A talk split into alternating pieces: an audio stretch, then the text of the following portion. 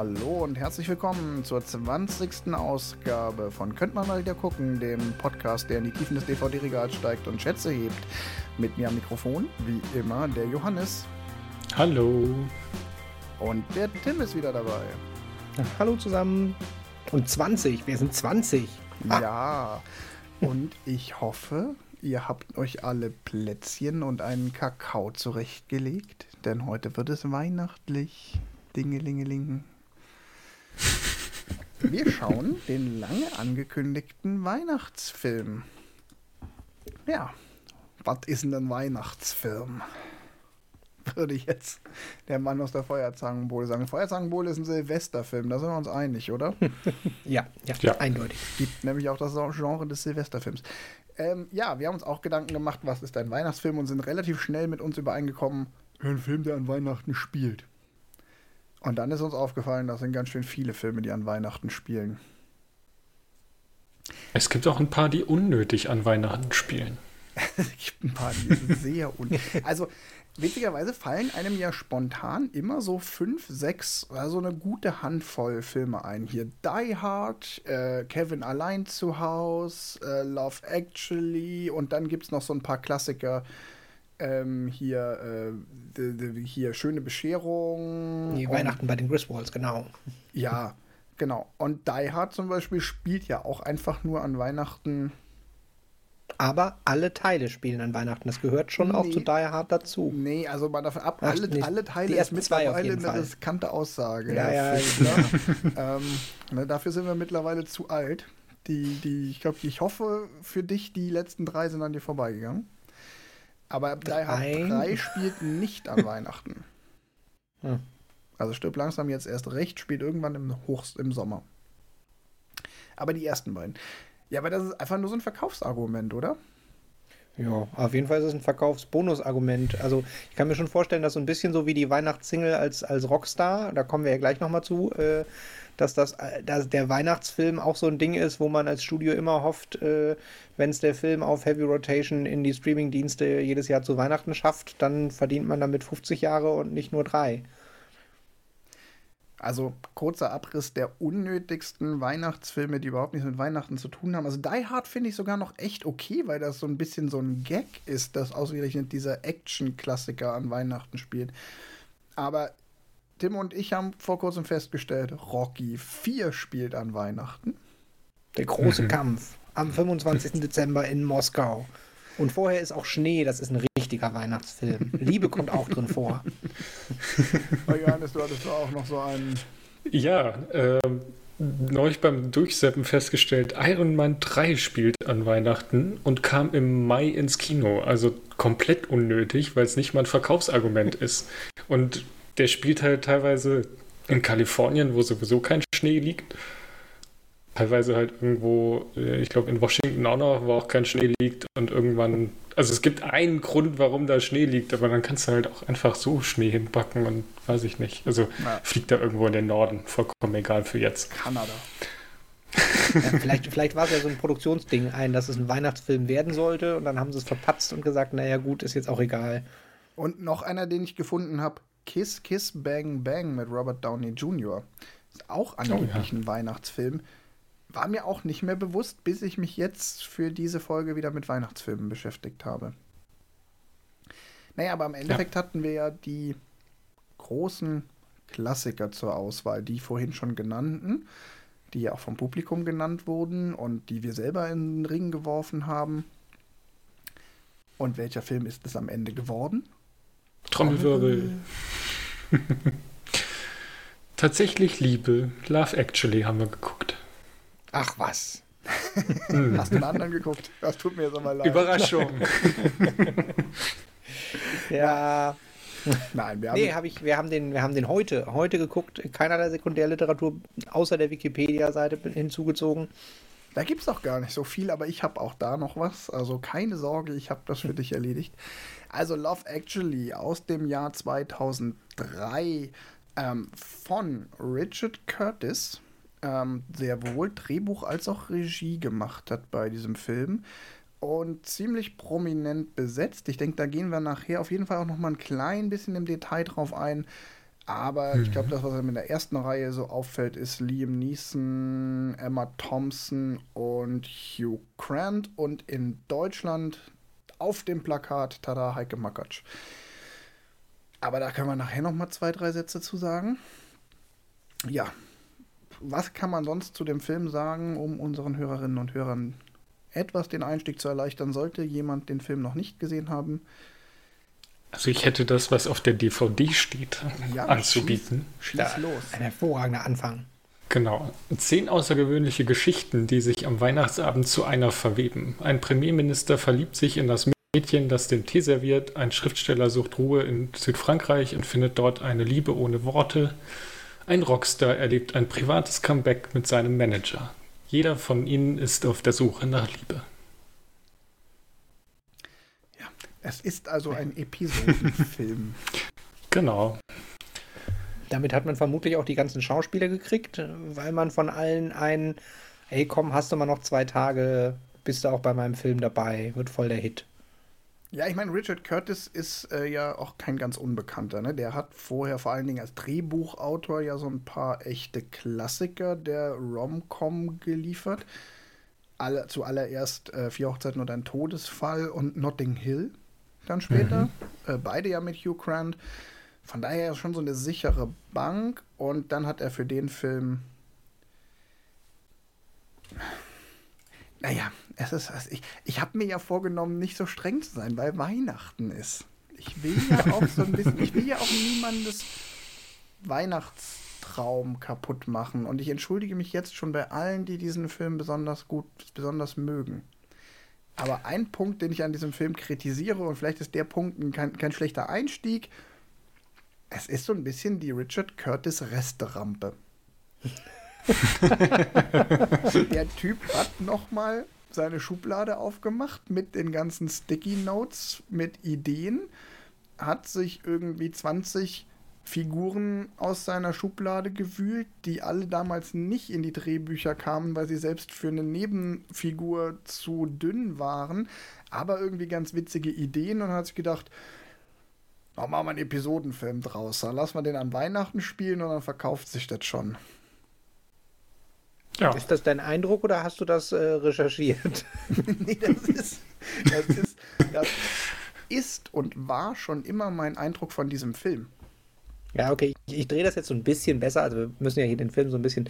Also, das ist äh, vom Drehbuch sehr klug gewählt, weil durch die verschiedenen Episoden ist für jeden eine Liebesgeschichte dabei, die auf eine Situation passt, in der man vielleicht selber schon mal war oder in die man sich besonders gut reindenken kann. Und dadurch ist diese Episodenstruktur besonders gut gewählt, weil es ist für jeden was dabei. Es gibt die verschiedensten Aspekte von Liebe zu sehen und das Ganze immer mit einem leichten Augenzwinkern und miteinander verwoben. Na, lass uns mal ganz kurz denn sagen, was für Episoden gibt es denn jetzt? Ohne, wir müssen nicht alle zehn aufzählen, aber so die prägnanten, an die man sich auch noch aus dem Stegreif erinnert. Ich habe die Wikipedia-Seite auf, ich kann mich an alle aus dem Stegreif erinnern. also an dieser Stelle, an dieser Stelle, ich springe jetzt direkt nach vorne. Die Wikipedia-Seite hat mir sehr geholfen. Wir müssen sie jetzt nicht verlinken, weil das findet jeder, aber auf der Wikipedia-Seite ist ein Beziehungsstrang der Protagonisten und das war sehr hilfreich, weil man sich dann immer, Moment, wieso kennen die sich denn jetzt? Und dann kann man das so ein bisschen besser die haben sich da im Hintergrund um diese Charaktere, die, wie der Wolfgang schon so schön gesagt hat, ein bisschen zusammengeschrieben wirken. Die sind alle im Hintergrund so ein bisschen miteinander verknüpft worden, dass sie sich von der Arbeit kennen, dass sie Nachbarn sind. Da ist so ein wildes ja. Strickmuster, was die Handlung so ein bisschen verbindet im Hintergrund. Und das gibt es als Grafik auf der Wikipedia-Seite. Das ist sehr schön. Also trotzdem sollen wir sie mal kurz abreißen. Also es gibt mhm. äh, zuallererst gibt es Billy, den das bei der das ist tatsächlich die erste Szene im Film. Billy, der Sänger, gespielt von Bill Nighy, ähm, der einen Weihnachtssong aufnimmt und zwar auf den alten Wet Wet Wet Klassiker äh, Love Is All Around Us. Dann gibt's ein Pärchen, Mark und Juliet, gespielt von Andrew Lincoln und Kira Knightley, die heiraten und die wiederum haben den besten, also Marks bester Freund Peter nimmt auf der Hochzeit Videos auf. Dann gibt's Colin Firth, der als Autor sich nach Südfrankreich in ein Ferienhaus zurückzieht und dort auf Aurelia trifft, die seine portugiesische Haushälterin ist. Ähm, Es gibt Harry, gespielt von Alan Rickman. Der ist der Agenturchef von der Agentur, bei der Colin Firth Autor ist. Der wird von Heike Makatsch angegraben und hat gleichzeitig eine Ehe mit Emma Thompson. Mhm. Es gibt Hugh Grant als Premierminister von Großbritannien, der frisch ins Amt kommt und dort auf seine neue Hausangestellte Natalie trifft und sich sofort schockverliebt. Das ist die mit dem T. Das ist die mit dem T. es gibt ähm, Sam, das ist der Sohn von dem Charakter, den Liam Neeson spielt. Sam ist Schüler und ist unglaublich in eine Mitschülerin verliebt. Und Waisenkind. Und ganz frisch Waisenkind, also Liam Neeson ist ganz frischer Witwer. Dann gibt's Judy und John, zwei Stand-ins beim Pornodreh, die da als Lichtdubel immer so tun müssen, als wären sie Pornoschauspieler und darüber sich näher kommen. Was gibt's denn noch? Sarah und den Art Director. Sarah und genau. den die mit dem mit dem mit dem Bruder im Ach ja, genau, Sarah, die sich auch in ihren Arbeitskollegen oder die schon seit Jahren unsterblich in ihren Arbeitskollegen verliebt, aber es ihm nie gesagt hat und dann von Alan Rickman gesagt bekommt, dass sie doch jetzt endlich mal damit rausrücken soll, ne? Ja. Und es gibt noch Colin, der beschließt, dass er nur deshalb nicht bei Frauen landen kann, weil er auf dem falschen Kontinent lebt und dass in den USA ja alles besser ist und deshalb in die USA fliegt, um da mit seinem süßen britischen Akzent Frauen aufzureißen. Das sind, glaube ich, fast alle, oder? Ah, das haben wir, das haben wir. Äh, die, die Sekretärin von Harry, hattest du die erwähnt?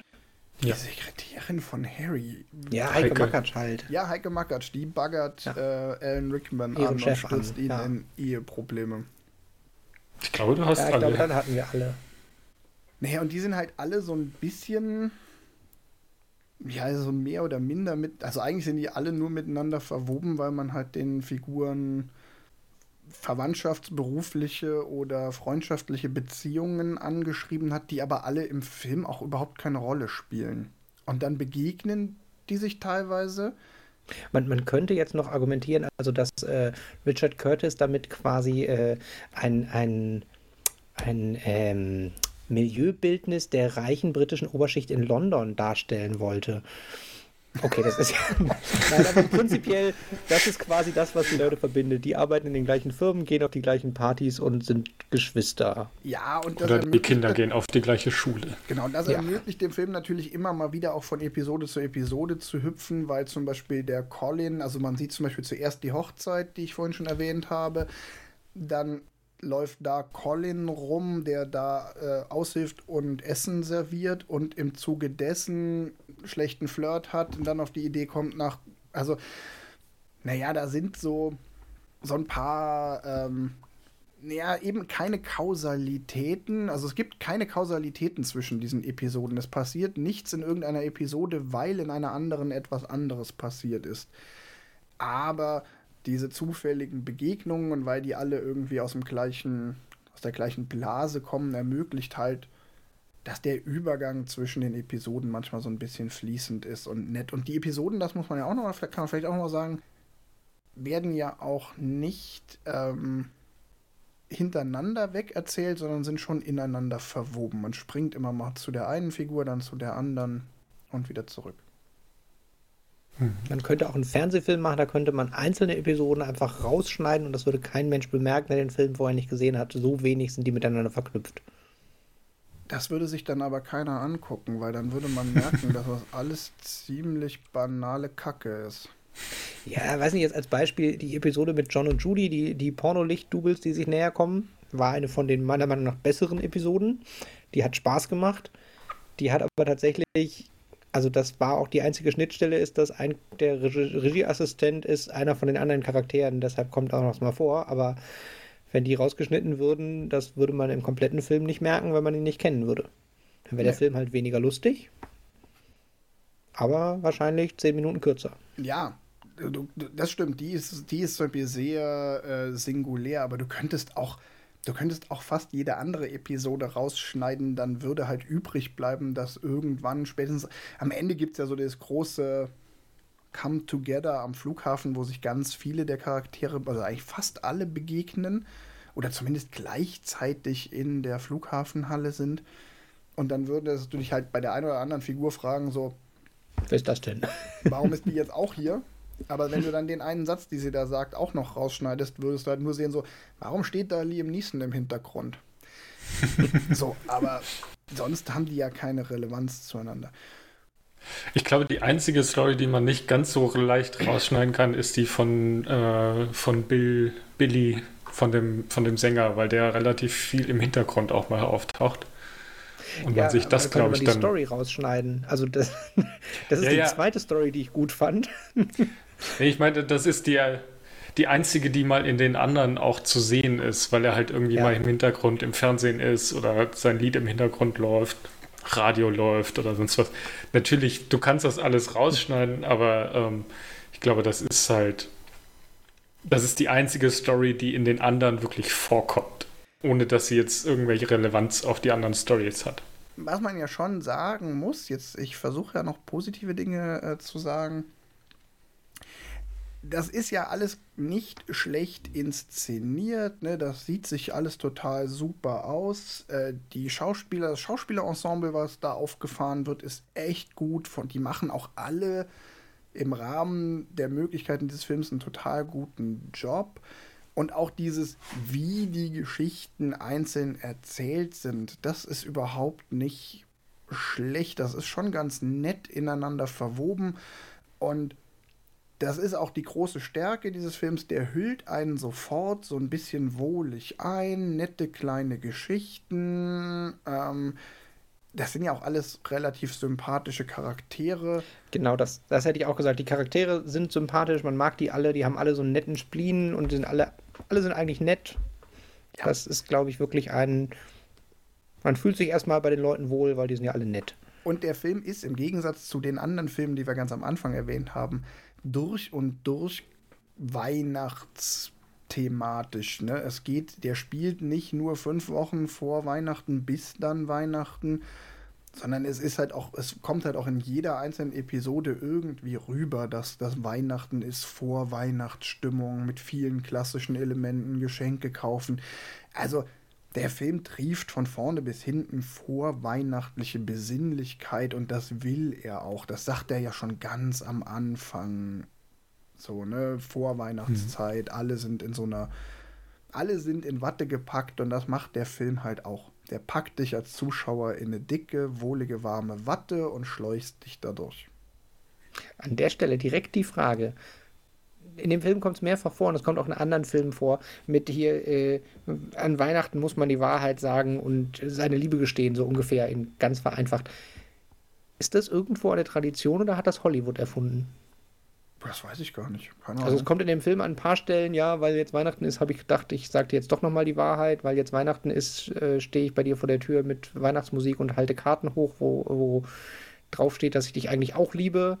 Und ja, weil ja Weihnachten ist, muss ich jetzt mal ehrlich sein, war ich jetzt drüber gestolpert beim Gucken, dass es irgendwie so dieses ist das wohl so? Ist das eine englische Sache? Also, ich meine, ist ja ein sehr britischer Film. Ist das irgendwo in einer tiefen britischen Tradition verankert?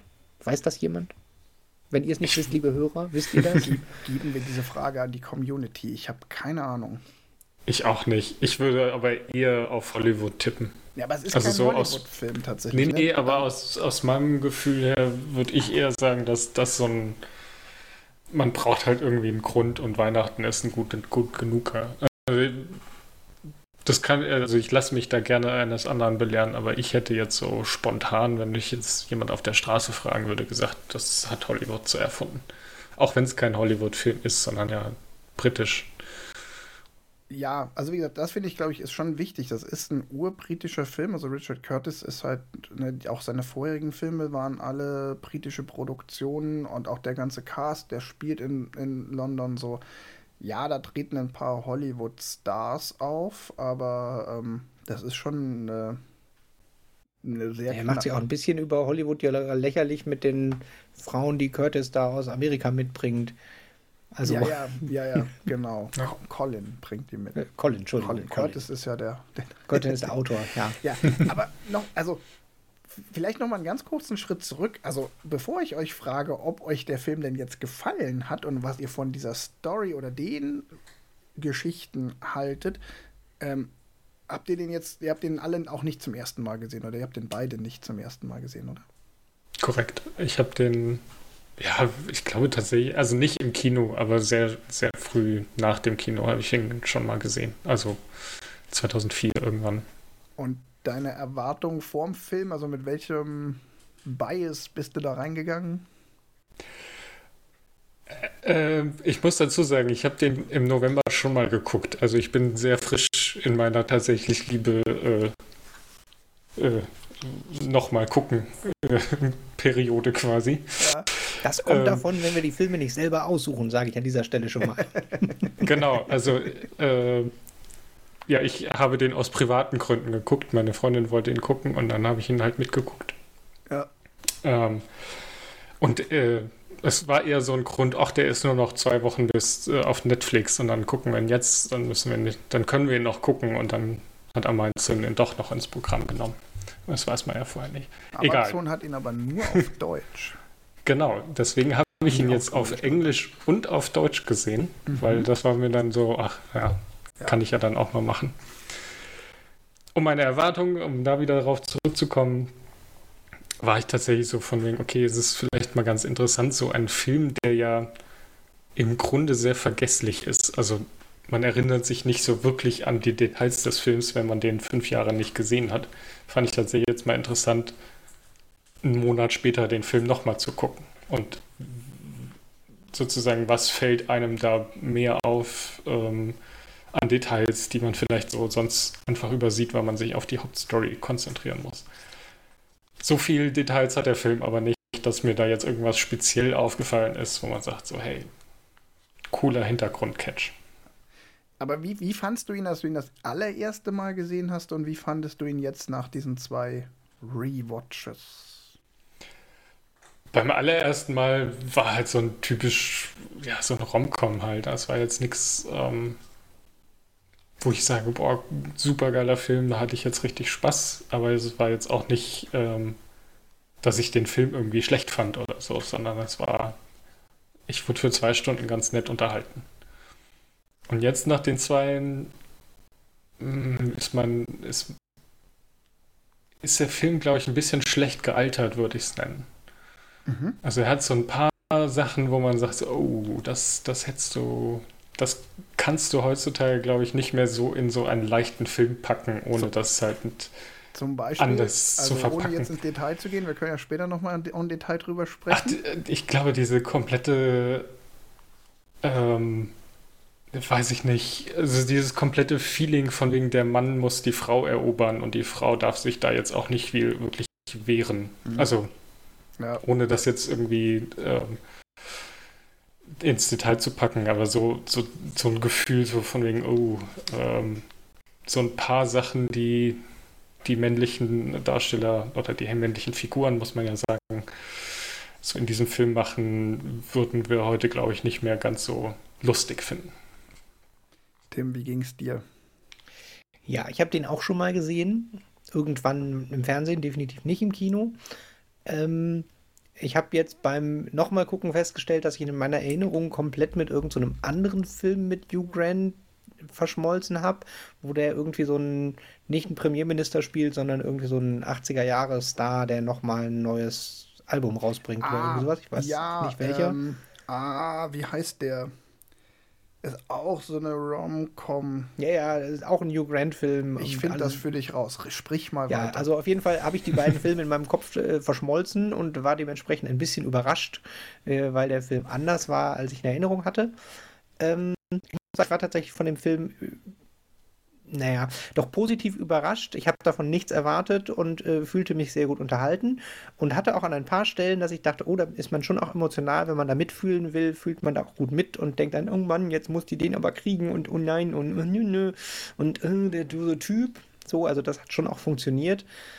Ähm, ich bin tatsächlich auch an ein paar Stellen über Sachen gestolpert, wo ich gedacht habe, boah, also schon mal als Schlagwort das Frauenbild von dem Film. Für einen, die primäre Zielgruppe dieses Films sind Frauen.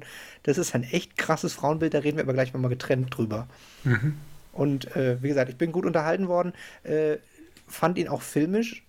Der Mann weiß, was er tut. Also ich fand auch zum Beispiel äh, filmisch, er fängt halt an mit am Flughafen und äh, überall ist Liebe und bei 9-11, was ja dann gerade zwei Jahre her war, also brandaktuelles Thema, als der Film rausgekommen ist, die Anrufe aus den abstürzenden Flugzeugen und aus dem World Trade Center waren alles Liebesbotschaften und keine Hassbotschaften, sondern ein, jeder ruft zu Hause an und, und sagt seinen Liebsten, dass er sie liebt.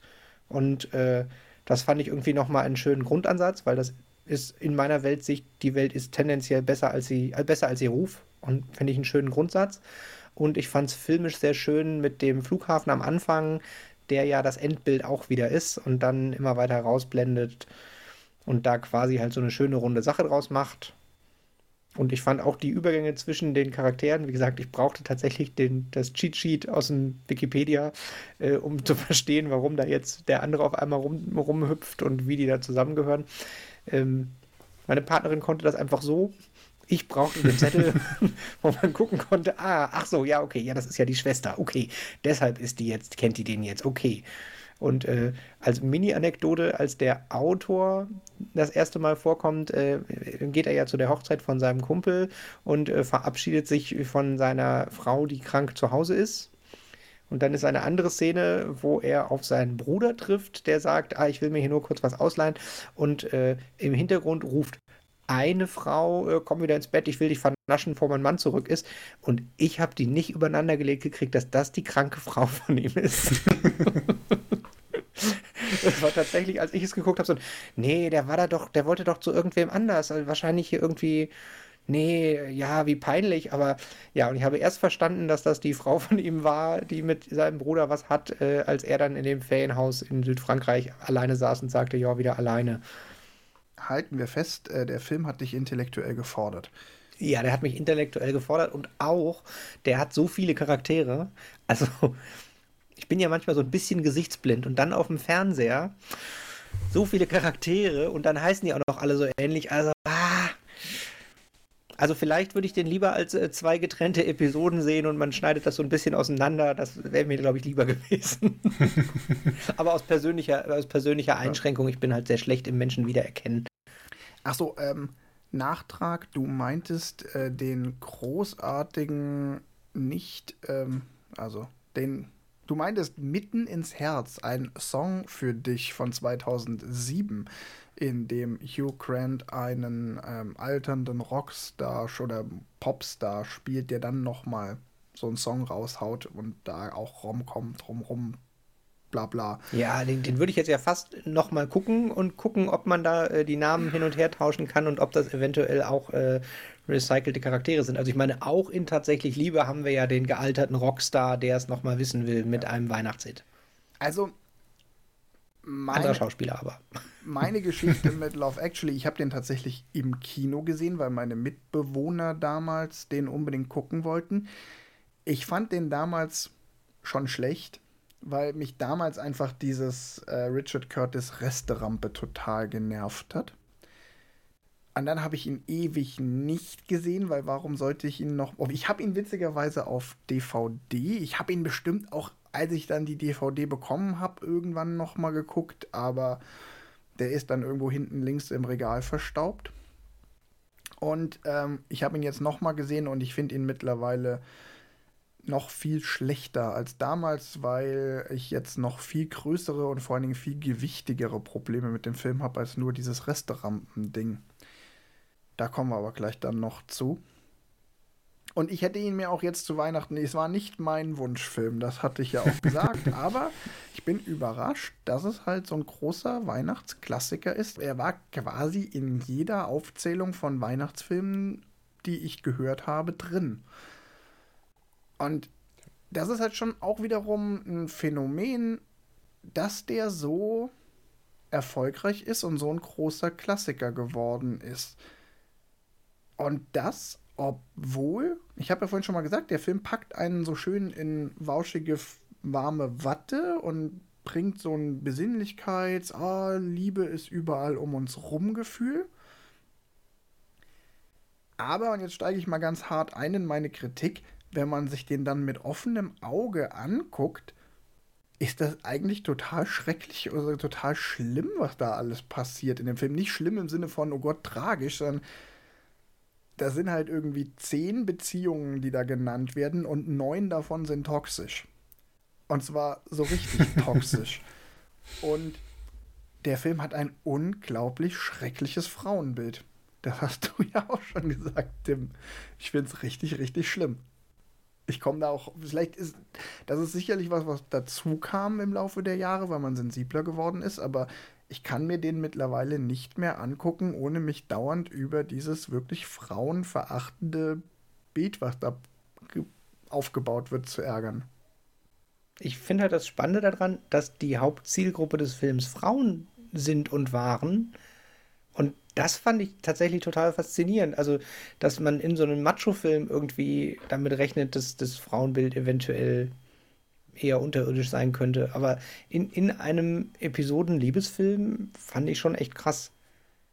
Also da waren so ein paar Sachen, um es mal so ein bisschen, ein bisschen mehr zu beschreiben. Also nehmen wir mal einfach als ein Beispiel die Rolle von Heike Makatsch, als die sexy Vamp-Sekretärin, die den, den eigentlich total herzlichen, guten Ehemann verführt, der aber dann auf sie einsteigt. Also, oder nehmen wir eine andere Geschichte in der, der Variante mit dem, die, die Haushälterin vom Premierminister, die entlassen wird, weil der amerikanische Präsident sie aus heutiger Sicht sexuell belästigt hätte, sich dafür entschuldigt und dann auch noch sagt, ja, ich weiß auch nicht, was mir da passiert ist und es nicht, also, äh, also, also, what?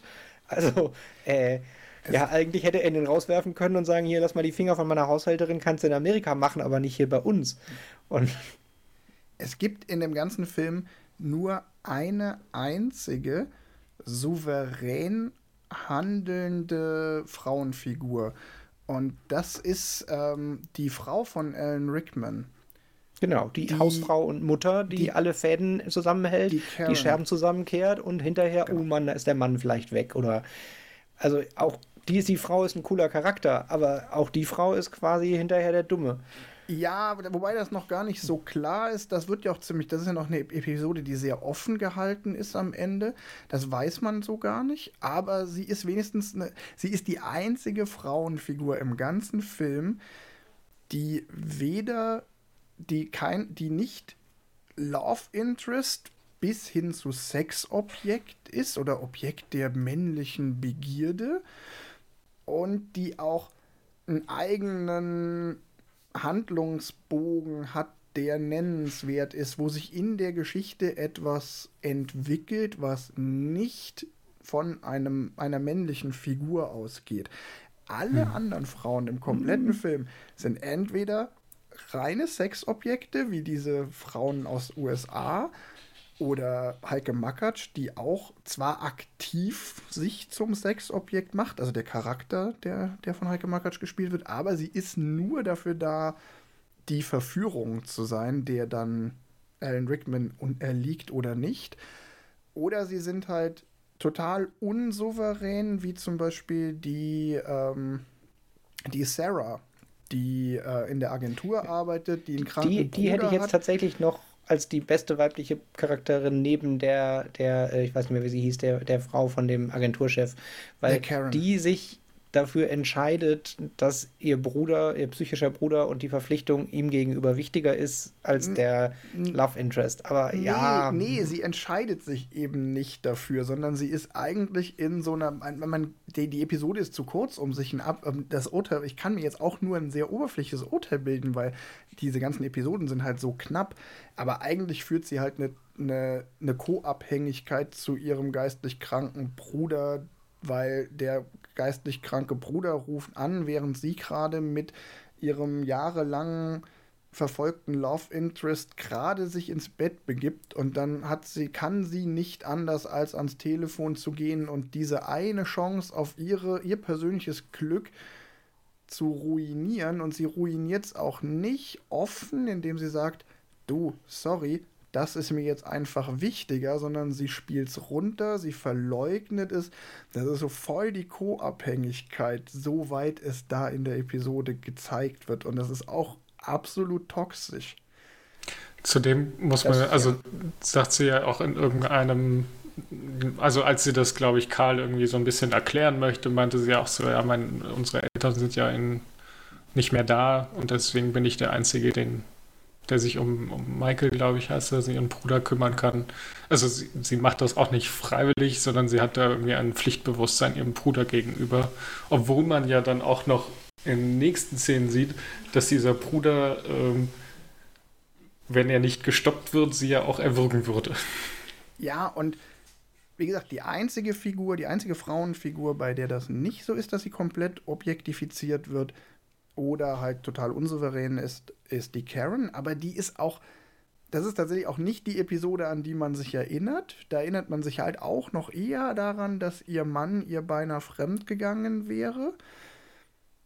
Und auch wenn man sich die die Liebesbeziehung. Es geht ja in dem ganzen Film, eigentlich geht es in allen, es gibt zehn Episoden, in denen es darum geht, dass zwei Menschen sich treffen und in irgendeiner Form sich Liebe entwickeln soll zwischen diesen beiden Menschen. Auch diese Beziehung, diese Liebesbeziehungen, die sich da vermeintlich entwickeln, es sind immer so, der Mann verehrt oder be begehrt die Frau, die er aber eigentlich gar nicht kennt, weil er kann sich entweder gar nicht mit ihr unterhalten, weil er die Sprache nicht spricht, wie Colin Firth als Autor mit der portugiesischen Haushälterin, oder er hat noch nie ein Wort mit ihr geredet, wie der, der Sam, der Sohn von Liam Neeson, der in seine Mitschülerin verliebt ist und da auch so eine total eigentlich, wenn man sich das mal genau überlegt, auch so eine total kranke Projektion. Er verliebt sich in eine Mitschülerin, die zufällig genauso heißt wie seine vor wenigen Wochen verstorbene Mutter und ist dann der totalen Überzeugung, das ist jetzt die Liebe ihres Lebens. Und dann konstruiert er sich sogar selber noch ein Fantasie-Ich, indem er sagt, okay, jetzt muss ich Rockstar werden, weil wenn ich Rockstar werde, dann wird sie sich vielleicht in mich verlieben. Also fängt er an, Schlagzeug zu lernen.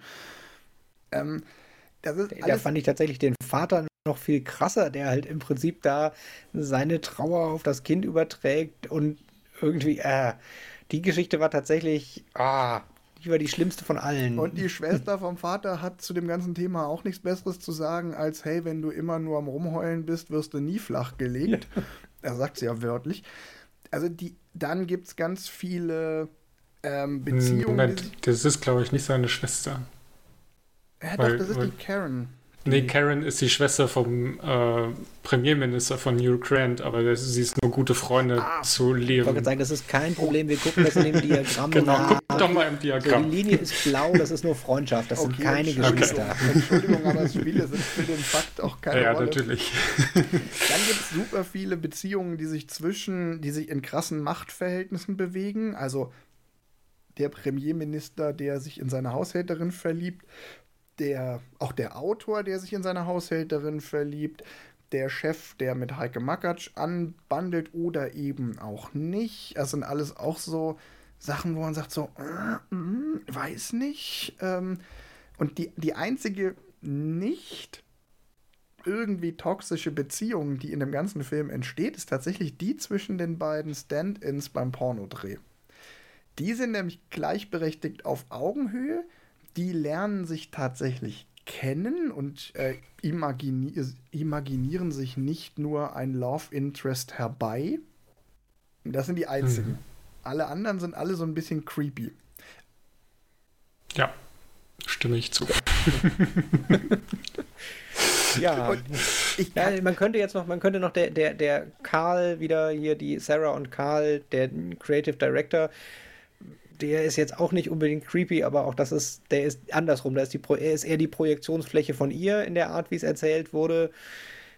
Aber ja, ja aber prinzipiell bin ich bei dir. Und da ist die Beziehung zwischen den beiden vielleicht nicht toxisch, aber die Beziehung wird überschattet von einer anderen toxischen Beziehung, die da eine Rolle spielt. Ja, und du hattest jetzt noch nicht mit aufgezählt hier den äh, Juliet, Peter und Mark, der äh, in die Frau von seinem besten Freund verliebt ist. Ja, Das ist auch noch nicht so richtig toxisch, wobei natürlich in der Variante mit, wie es ihr dann da gesteht, mit den Karten, ist es halt schon ein, ja, er führt sie halt dann in irgendeiner Form in Versuchung, beziehungsweise, ja. Ja, genau. Also er steht auch, am Ende auch vor keine fröhliche, oh ja, das ist aber eine schöne Beziehung oder hat, hat Potenzial für eine schöne Beziehung. Genau, also dieses Ende und auch diese Beziehung, da muss man halt auch überlegen, so, was ist das für eine kranke beste Freundschaft, wenn man halt so, also es ist, es ist nicht cool.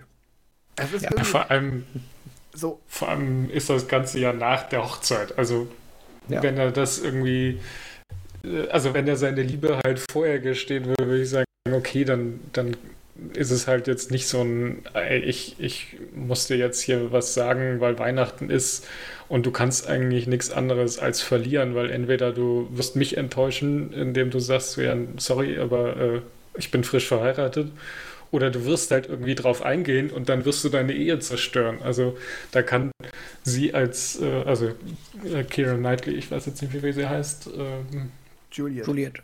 Juliet, genau. Juliet kann ja da auch nicht mehr äh, also sie hat ja auch keine freie Entscheidung, sondern sie wird da halt auch zu ja. wo reingezwungen und muss sich dann halt irgendwie mir, damit klarkommen.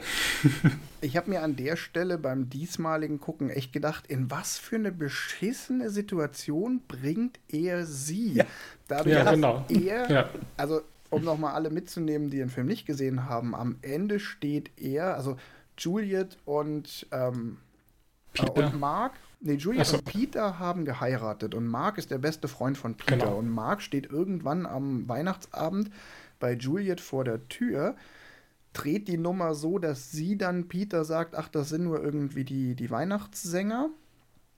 Ähm, dann macht er Musik vom Band an und zeigt ihr dann mit so Karten, die er vorher beschrieben hat, gesteht er ihr ihre Liebe. Das heißt, er zwingt sie quasi auch noch, ihren Ehemann anzulügen, diese ganze Geschichte zu verheimlichen und bringt sie einfach in eine total dumme Situation, so, wo du auch denkst, so, das wäre ein guter Auftakt, um dann ein, Dra ein Beziehungsdrama draus zu spinnen, um aber dann eher so ein, ein, eine Bad Romance, also ein schlechtes, ein dramatisches Drama, aber kein, kein happy Liebesfilm. Also so.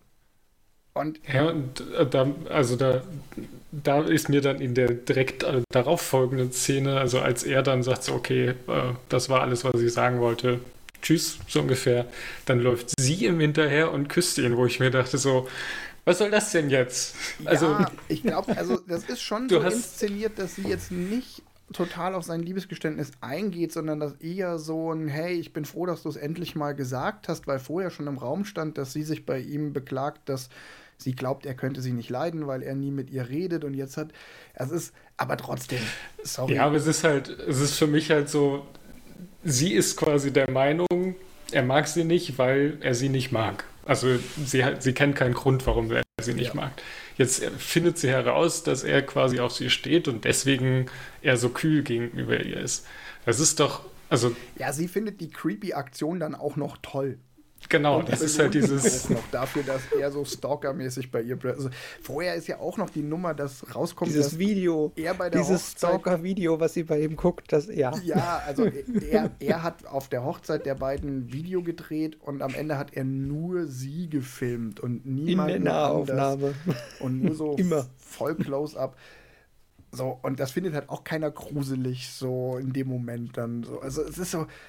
Oh, so, und jetzt bevor ich mich jetzt zu sehr an diesen ganzen Story-Elementen festbeiße, es gibt jetzt noch eine Sache, die mich tatsächlich auch ein bisschen wütend macht. Und zwar finde ich, dass der Film es nicht nur so erzählt, sondern er inszeniert es teilweise auch so. Also er macht sich an ganz vielen Stellen auch mit der Bildsprache er, er, oder er ist an ganz vielen Stellen auch in seiner Bildsprache sexistisch. Zum Beispiel gibt es die Szene, als ähm, zwischen dem Autor und der portugiesischen Haushälterin, als die Blätter vom Wind aufgeweht werden und in den See fliegen. Und dann ist sie drauf und dran und will hinterher und will halt in den See springen, um diese Blätter wieder zu. Das ist das Manuskript vom mhm. Autor, dass wir sie retten. Und dann zieht sie sich ihr Kleid aus und dann gibt's ohne Scheiß so eine Kamerafahrt von den Füßen, die Beine hoch und endet halt mit einer totalen auf ihrem Hintern. Oder der Bill Nighy, der spielt ja so einen sehr schmierigen sexistischen Typ. Das ist sogar cool, weil da hat dieser Sexismus eine gewisse Ironie. Aber als sie das Musikvideo zu diesem Christmas is All Around Us drehen, fährt die Kamera erstmal close-up auf die Brüste von einer der Background-Sängerinnen und dann erst zum ah, jetzt ist es, ah, dann erkennt man erst, ach, es ist ein Musikvideodreh. Und das ist was anderes, damit dass dieses Musikvideo spielt dann ironisch mit diesen lasziven Background-Tänzerinnen im knappen Nikolaus-Kostüm. Aber in dem Moment macht der Film, ist der Film selbst sexistisch und zeigt das nicht nur ironisch, dass der Bill Nighy hier ein total sexistisches Video dreht. Das hätte man dann umgekehrt inszenieren müssen, mit man zeigt dem Zuschauer erst, hm. das ist der Musikvideodreh und dann zeigen wir ihm, wie sexistisch das eigentlich inszeniert ist, aber der Film inszeniert es erst sexistisch und zeigt dann, was die Szene eigentlich soll.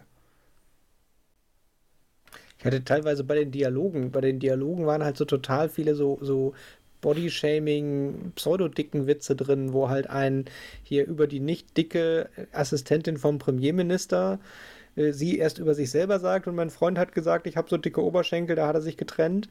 Und dann ja irgendwie noch in der nächsten Assoziation irgendwie, als sie entlassen wird, fragt die Assistentin, die, die sie entlässt, halt, ah ja, die dicke die hat doch riesige Oberschenkel und als sie ihn dann hinterher kriegt und ihm in den Arm springt, ist das erste, was er sagt, boah, was wiegst du denn? Und so in dem Stil waren so, so ein paar Momente so, was ist das denn? Also, Oder es, Miss es, Dunkin Donut 2003. Da musste ich sogar schmunzeln, aber auch das war ein. es gibt auch eine unglaublich komplett unnötige Szene, in der Heike Makatsch sich auszieht und einmal ganz kurz in Unterwäsche durchs Zimmer läuft. Die ist, die ist komplett unnötig. Die braucht niemand. Das ist in, der, in dem Moment, das ist irgendwie einfach eine Parallelmontage. Alan Rickman geht ins Bett und Heike Makatsch geht ins Bett. Nur, dass halt Heike Makatsch, wenn sie ins Bett geht, sich auszieht und kurz halb nackt dasteht. Total unnötig. Man, sie hätte auch ein Pyjama anhaben können. Also es ist so. Also da muss ich dann auch wirklich sagen, sorry, Richard Curtis, so, das ist einfach völlig unnötig sexualisiert. Weil es auch dann gar nichts zur Aussage des Films beiträgt. Mhm. Und auch, wie gesagt, die Inszenierung jetzt auch keine Distanz dazu schafft, sondern es ist echt ich habe mich mehr, also es gibt, es, wenn ich sie alle auflisten würde, es gibt bestimmt fünf oder sechs Szenen, wo ich dachte, so, warum werden jetzt Titten gezeigt? Ja, ja. so, weil, also ja, ne, wenn es nur die Szene wäre mit dem Autor, dann würde ich sagen, so, ja, das ist der Moment, wo er einfach scharf wird auf sie und das ist auch okay, das kann man schon so darstellen, weil, ne, okay, aber es ist halt nicht nur die eine Szene, sondern es ist an so vielen Stellen. So, bei der Szene passt es ja noch halbwegs zur Geschichte, weil irgendwann muss sich halt auch gezeigt werden, dass er sie attraktiv findet. Von mir aus. Aber.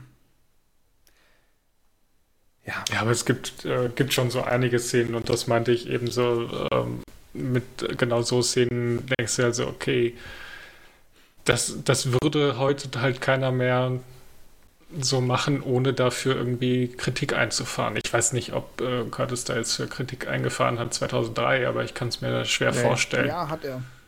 Tatsächlich. Hat er? Ja, okay. komme ich gleich noch zu. Sehr gut. Also es gibt ein paar sehr kritische, also es gibt ein paar Kritikerstimmen, wobei ich es auch gar nicht weiß, ob die von damals waren oder zeitgenössisch, mhm. aber kann es auch jetzt schon anbringen. Ich habe zum Beispiel ein Zitat aus dem Independent von Holly Williams, die hat geschrieben, der Film behandelt Frauen wie äh, Bauern in einer männlichen Fantasie.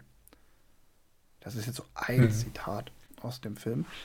Und ich habe auch zu dem ganzen Themenkomplex tatsächlich, es gibt nicht so viel sekundär zu dem Film, also zumindest nicht auf YouTube und so spontan. Da ist er so ein bisschen unbefleckt, aber ich habe ein Video gefunden von The Take, die sich tatsächlich mit so Frauenbild und Beziehungen in Filmen beschäftigen wohl.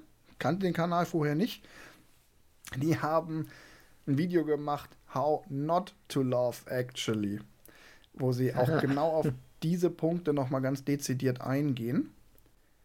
Ich kann aber auch klar sagen, alle Kritik, die ich hier geäußert habe, wusste ich schon bevor. Also war auch wirklich schon meine Kritik. Die habe ich schon mit meiner Freundin rauf und runter diskutiert in den letzten zwei Tagen, weil ich mich echt geärgert habe.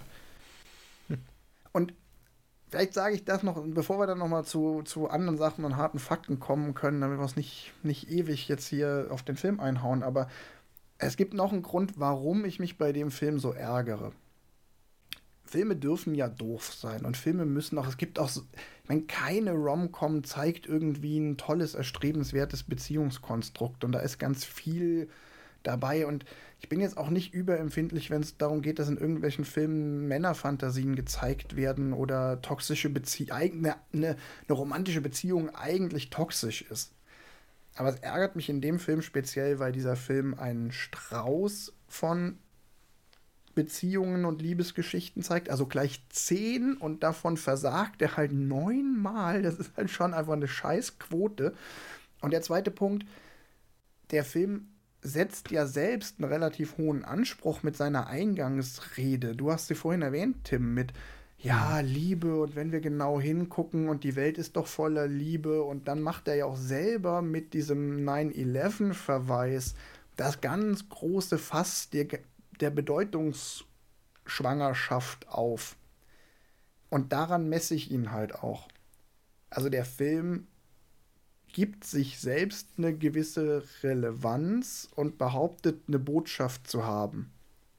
Und wenn dann die Botschaft so kacke ist, dann ärgere ich mich. Wenn ich von Anfang an sage, ich will einfach nur zeigen, wie King Kong Godzilla verkloppt oder James Bond irgendwie die Welt rettet, dann verzeihe ich einem Film auch sehr, sehr viel. Aber wenn ich selbst so bedeutungsschwanger auffahre, dann muss ich es halt auch halten. Ja. Das war's von mir. ich entschuldige mich bei jedem, dem ich seinen Lieblingsfilm versaue gerade, aber es ist auch nur meine Meinung. Man darf den Film ja auch gut finden. Von mir aus. Also habe ich kein Problem mit. Das ist auch, weiß ich nicht, ob ihr die beantworten könnt, aber eine Frage, die ich mich tatsächlich gestellt habe, warum er so erfolgreich war. Also er war nicht nur damals richtig erfolgreich, sondern er ist halt immer noch so ein Weihnachtsklassiker. Es ist halt so ein, ich, ich weiß nicht, ähm, ja, warum. Ist eine Kombination, meiner Meinung nach ist es eine Kombination, die sehr glücklich ist aus durch diese Episoden ist für jeden was dabei. Der ist, wenn man nicht versucht, wie Tim alle Beziehungskonstrukte zu am Ende des Films verstanden zu haben, ist er super leicht verdaulich. Weil es gar nicht so wichtig ist, wer mit wem und was, sondern es ist halt einfach so, wenn man in jeder Episode die Grundhandlung, die ja echt nur zwei Sätze lang ist, verstanden hat, reicht. Ich glaube ganz viel die Besetzung hm. Da, das ist auch so ein bunter Strauß für hm. jeden was dabei. Und so viele Weihnachts-Rom-Coms gibt's nicht. Oh, sag, das darfst du nicht sagen, nee. es ist nicht während du schliefest zum Beispiel auch so eine Weihnachts-, also da gibt's voll viele. Ist während du schliefst ein Weihnachtsfilm? Oh, ist das auch so ein Weihnachtsfilm? Ich glaube ja. Ich meine, das ist auch ein, ja, ja, also diese, diese komplette Weihnachts-Romcom-Liebesgeschichte ist ja auch so ein Netflix-Ding oder so ein billiger Netflix-Film-Ding. Also es ja. gibt ja super viele von diesen, also schon an der qualitativ äh, unterwertigen Seite. Ähm, ja, ich also meine, so billiger produzieren als äh, du brauchst ein, zwei Frauen, zwei Männer und 150 Statisten und äh, eine gut ausgeleuchtete Stadt mit, mit Luxuswohnungen und dann hast du entweder einen schlechten Till Schweiger-Film oder eine mittelmäßige Liebeskomödie. Also, ja, halt, was ich schon glaube, ist, gut, vielleicht, vielleicht ziehe ich die Aussage mit dem, es gibt nicht so viele Weihnachts-Romcoms äh, zurück, aber es ist halt, der schafft es halt, einen so rundum so in diese Watte zu packen. Es gibt mhm. ja auch keine. Der Witz ist ja, es gibt ja auch kein Drama. Dadurch, dass ich halt diese Episoden habe, die so kondensiert sind auf wirklich zwei Sätze Handlung, bleibt da ja auch gar kein Platz dafür, dass auch nur irgendwas zwischendurch mal scheitern könnte.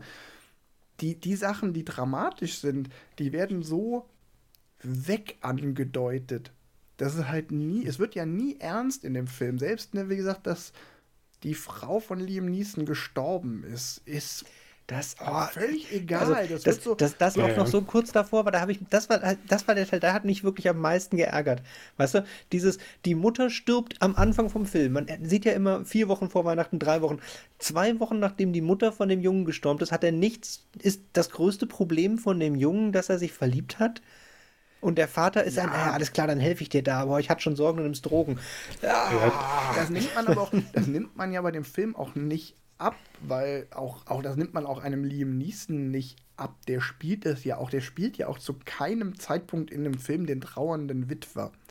Das ist so. Es wird ja, doch, beim ersten Telefonat, als er die, die Tochter, eine Schwester vom Premierminister anruft und ein traurig, nee, Nee, es ist schon okay, wenn du jetzt keine Zeit für mich ja, hast. Und, und dann kommt sie einmal zu Besuch, sagt, hey, wenn du immer nur rumheulst, wirst du nie flachgelegt und dann ist wieder gut.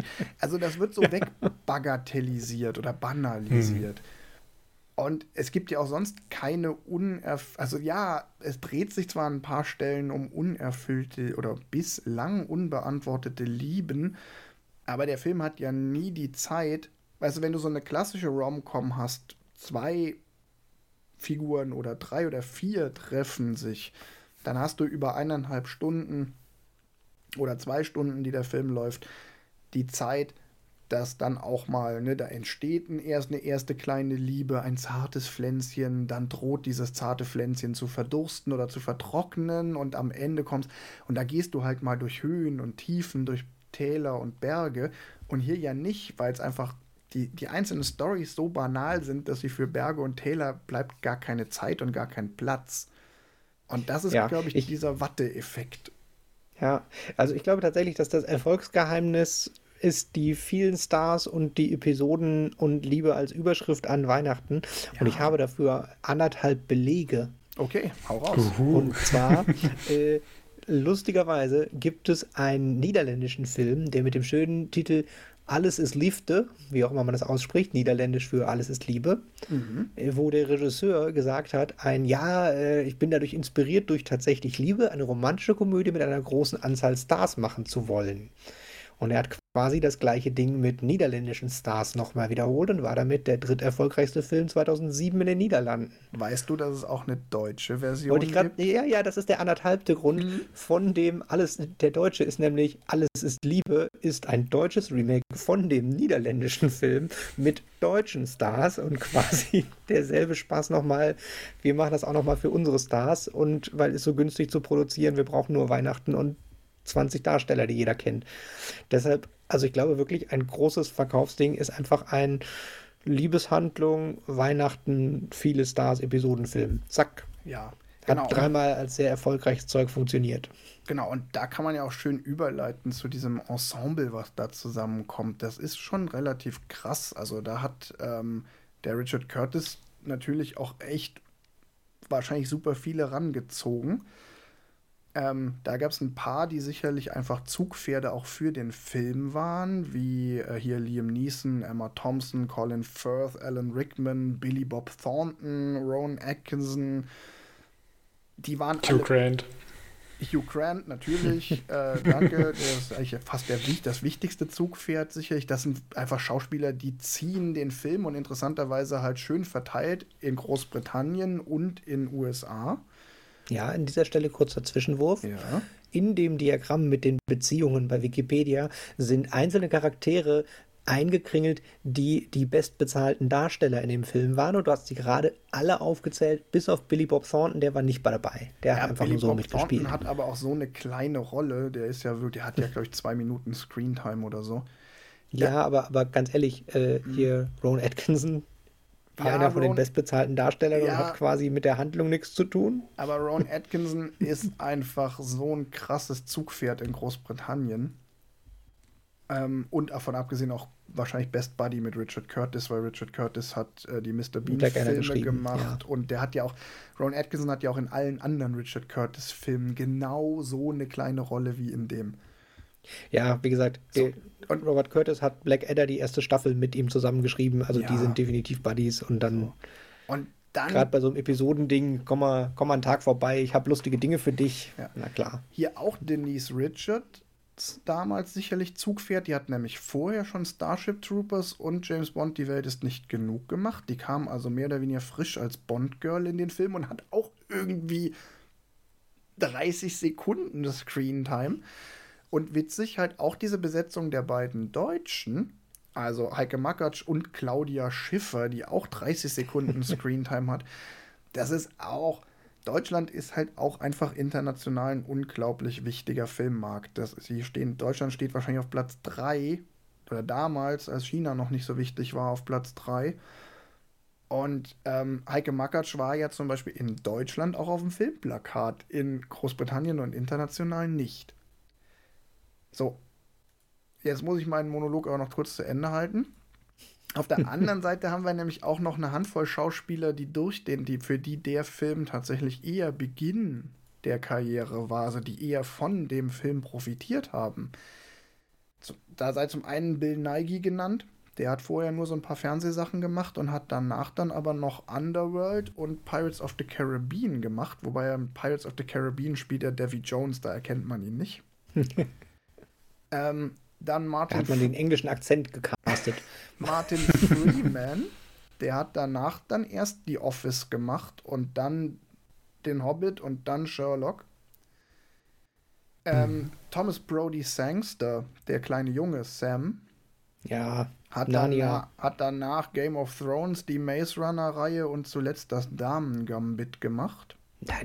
Ist der nicht bei Narnia? Ich bin mir sicher. Ich hatte doch direkt ein, das ist das Narnia-Kind. Das kann auch sein, das ist gut möglich. Dann habe ich nur Narnia jetzt hier nicht aufgeschrieben, weil ich mit Narnia nichts am Hut habe. Hatte, ja, zu, ja, red weiter. Zu guter Letzt noch zu erwähnen äh, Chevital Aofior. Ich hoffe, man spricht ihn so aus. Ähm, der Mark, der Ehemann von Kira Knightley, achso, Kira mhm. Knightley auch Zug fährt für den Film, definitiv. Die hat davor nämlich schon Pirates of the Caribbean gemacht. Ähm, also direkt davor.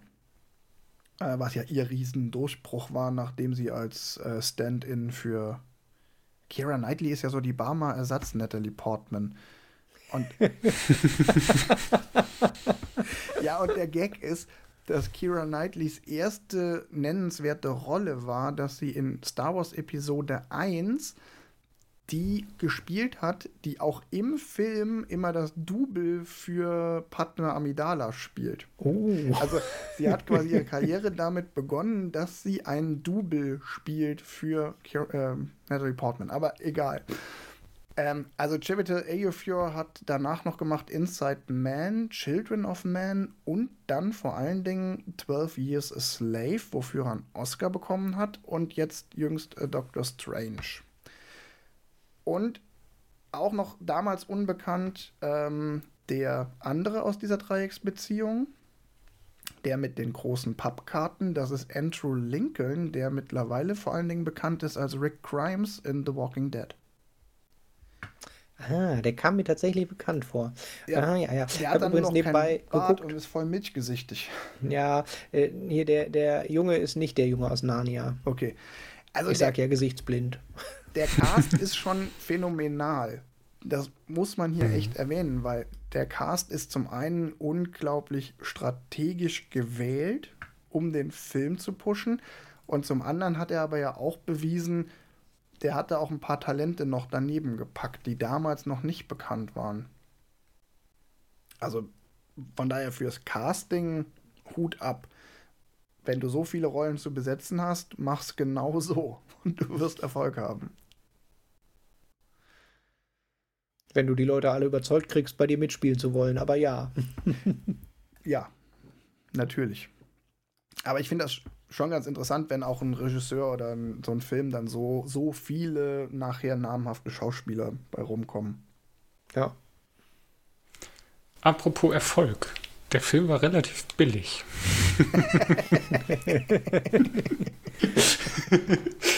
also er hat 40 bis 45 Millionen. Im Einkauf.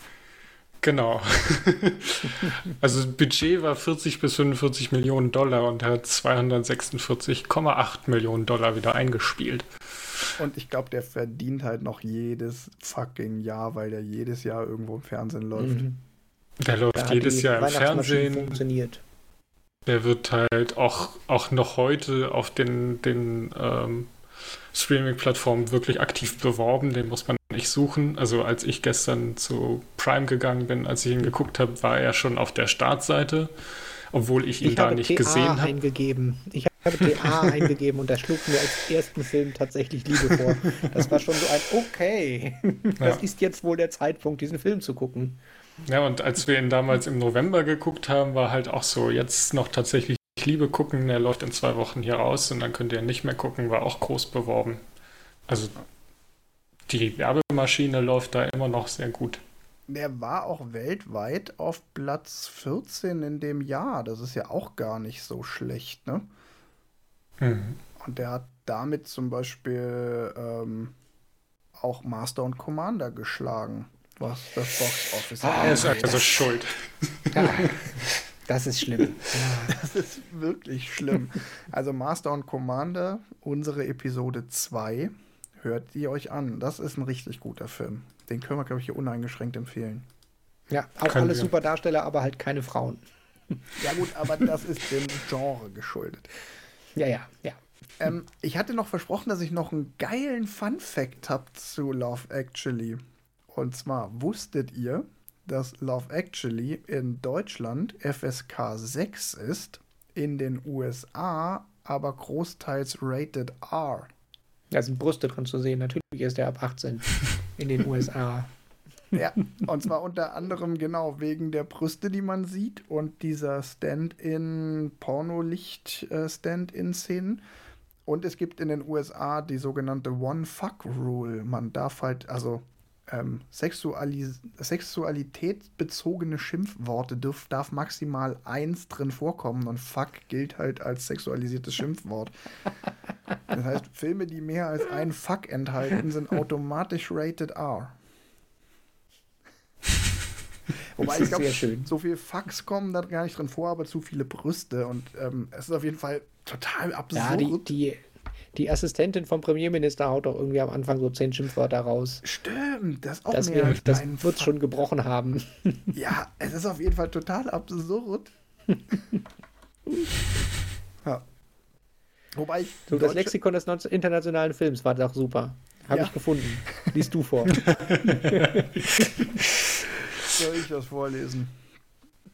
Das Lexikon des internationalen Films sagt über tatsächlich Liebe, Einige grob entwickelte Nebenhandlungsstränge umranken das episodisch entwickelte melodramatische Geschehen, können aber über die zynische Grundhaltung des Films, der vorbehaltlos auf den vorweihnachtlichen Starttermin ausgerichtet ist, nicht hinwegtäuschen. Dem ist aus meiner Sicht nichts hinzuzufügen. Nee, das ist wirklich on point äh, Frauenbild, aber das ist ja äh, das Lexikon des internationalen Films ist ja auch äh, zeitgemäß. Ne? Das ist auch katholisch. Ja, aber da hätte. oh. ja, ist es.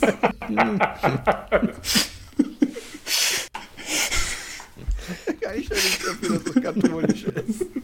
Nein, aber ich glaube, damit ist tatsächlich zynische Grundhaltung gemeint. Also dieses am Anfang hier Liebe versprechen und dann nur toxische Beziehungen liefern.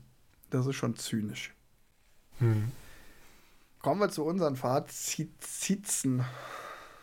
Die Fazitzen. Johannes. Mir fällt gerade noch eine Sache ein, die ich erwähnen muss, aber die kann auch Teil meines Fazits sein. Ähm, ich fand es teilweise extrem störend, dass Leute da sehr viel Talent in sehr kurzer Zeit aufbauen konnten. Also Sam lernt innerhalb von zwei Wochen perfekt Schlagzeug zu spielen und der, äh, der, der Schriftsteller lernt in unter einer Woche ähm, mehr oder weniger fließend Portugiesisch. Äh, das einfach nur noch so als, das äh, ist mir beim, Auf, beim, beim Gucken aufgefallen, äh, was mich. Dann lernt die, die Freundin vom Schriftsteller auch in einer Woche Englisch, aber das macht es nicht besser. Genau, es ist halt so. Äh, irgendwo passt das Ganze mit dem Zeitlichen dann doch nicht. Also hätten sie halt sagen, zwei Monate vor Weihnachten gemacht, wäre das vielleicht noch realistisch mein Fazit dennoch ist, ähm, dieses Jahr gucke ich mir den Film kein, auf keinen Fall mehr an. Hat gereicht. und ich glaube, ich kann ihn jetzt auch erstmal für ein paar Jahre liegen lassen und äh, werde mich dann beim nächsten Mal vielleicht doch für was anderes entscheiden. Also ich fand ihn tatsächlich so im, im heutigen ja, Zeitalter, würde ich es jetzt einfach mal nennen, ähm, nicht mehr ganz so gemütlich in Watte gebauscht, wie, wie er sich vielleicht damals noch angefühlt hat. Also ich setze hinterher, es gibt schlechte Filme und es gibt schlimme Filme. Schlechte Filme sind halt einfach nicht gut gemacht. Schlimme Filme sind Filme, die man echt einfach nicht gucken sollte, weil sie im Zweifelsfall, also ich finde, Love Actually ist ein schlimmer Film. Den sollte man nicht gucken weil der einfach ein Frauenbild verbreitet, eine Vorstellung von, von der hält halt nicht, was er verspricht und das, was er verspricht, wäre wertvoll, nämlich Liebe, Romantik, das sind wichtige, wertvolle Gefühle, die sollte man nicht so mit Füßen treten und nicht auch noch mit so einem archaischen Frauenbild kombinieren, was sich auch nicht mit anderen Aspekten dann rechtfertigen lässt, weil der Film ansonsten irgendwie witzig, actionreich oder unterhaltsam ist, sondern er trieft halt einfach nur genau diese zwei Probleme raus und deshalb schlimmer Film, muss man nicht gucken. Alle anderen Richard Curtis-Filme finde ich trotzdem total gut. Ich mag Vier Hochzeiten und ein Todesfall, ich mag Notting Hill und ja, wenn man die ganz streng betrachtet, haben die vielleicht auch komische Beziehungsverhältnisse, aber nicht so schlimm und nicht so konzentriert. Also die Dosis macht das Gift und die Dosis ist bei dem Film einfach überschritten. Also du wärst eindeutig der Mann, der Film ist das R-Rating aus Amerika war angebracht. Das ist ein schlimmer Film, den man nur als gefestigte Person gucken kann. Aus anderen Gründen das R-Rating, aber prinzipiell. ja, es ist es aber dann immer noch nicht wert. Also dann ist es immer noch, also klar, wenn man sich jetzt irgendwie intellektuell mit Frauenbildern im Film auseinandersetzen will, dann guck ihn dir an, weil er ein schönes Negativbeispiel ist. Aber es ist es dann halt nicht wert, ne? Ja. Andere Filme sind es halt dann irgendwie wert, weil sie was anderes, einen Gegenwert bieten. Ja, dann muss ich jetzt hier ja voll für den Film sprechen, ne? Nein, also, so also sagen wir mal so, ich, ich würde den Film jetzt auch erstmal nicht mehr wieder gucken, die nächsten paar Jahre. Ähm, ich hatte tatsächlich zwischendurch in dem Film durchaus Spaß. Also ich kann ja immer sowas so im Hinterkopf durchlaufen lassen und hinterher beim drüber nachdenken feststellen, ach du Scheiße. Ähm, aber beim Gucken geht das. Ähm, ich gebe dir da völlig recht. Also das, wie gesagt, war ja auch mein erstes Fazit war, ein, das Frauenbild vor dem Film geht gar nicht. Ähm, schlimmer Film finde ich eine, boah, ja, sehr, sehr harte Aussage, aber ich weiß schon, wo du darauf hinaus willst, das passt schon. Ähm, fand ihn trotzdem unterhaltsam. Insbesondere mochte ich den alten Rockstar mit seiner äh, Natürlich ist mein Lied scheiße, aber kauft trotzdem. Ich brauche das Geld und wollt ihr die kleinen Jungs hier? Das ist doch wohl.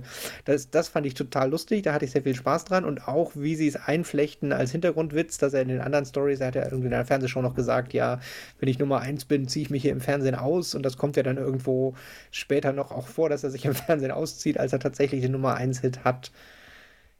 Ich hatte da schon, schon zwischendurch sehr viel Spaß. Ähm, konnte auch zwischendurch mitfühlen, aber ja, mein Film ist es auch nicht.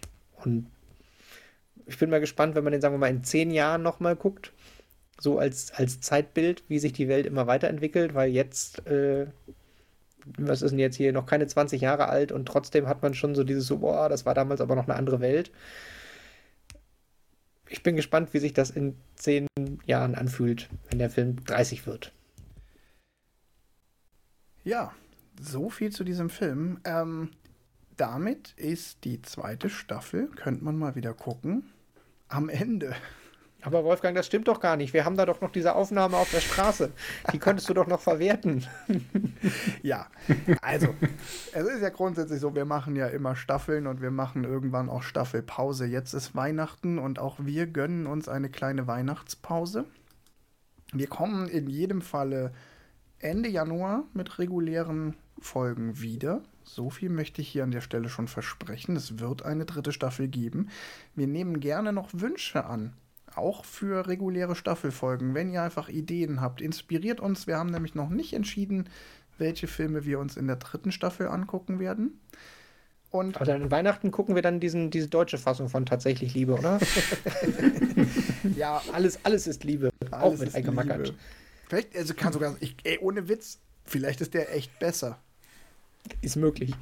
Weil an Kitsch hätte ich mich, dann habe ich mir in dem Film auch überhaupt nicht gestört. Das kann heute auch noch ruhig mehr sein können. Egal, äh, es gibt auf jeden Fall zwischendurch aber auch noch das ein oder andere Special. Mal sehen, vielleicht reitet es uns. Wir haben tatsächlich schon ein Special aufgenommen. Tim hat es ja schon verraten. Wir verraten aber nicht zu welchem Film. Es war grandios. Wir haben nämlich noch einen Weihnachtsfilm geguckt. Und mal sehen, vielleicht, vielleicht ähm, kommen wir ja irgendwie noch mal vor die Bildschirme, die Leinwände und dann danach auch vors Mikro. Dann kann man durchaus noch mal von uns hören, aber regulär geht es weiter im Januar. Jetzt, wo wir am Ende der Staffel sind, äh, wollen wir noch Revue passieren lassen, was für Filme wir geguckt haben, welcher besonders war. Oh, voll gut. Das machen wir, aber nicht mehr in dieser Folge, denn jetzt ist einfach Feierabend und wir sagen bis bald und frohe Weihnachten, kommt gut ins neue Jahr, guckt euch ein paar Weihnachtsfilme an, die sind es alle wert und dann sage ich bis bald. Tschüss. Tschüss auch von mir und frohe Weihnachten.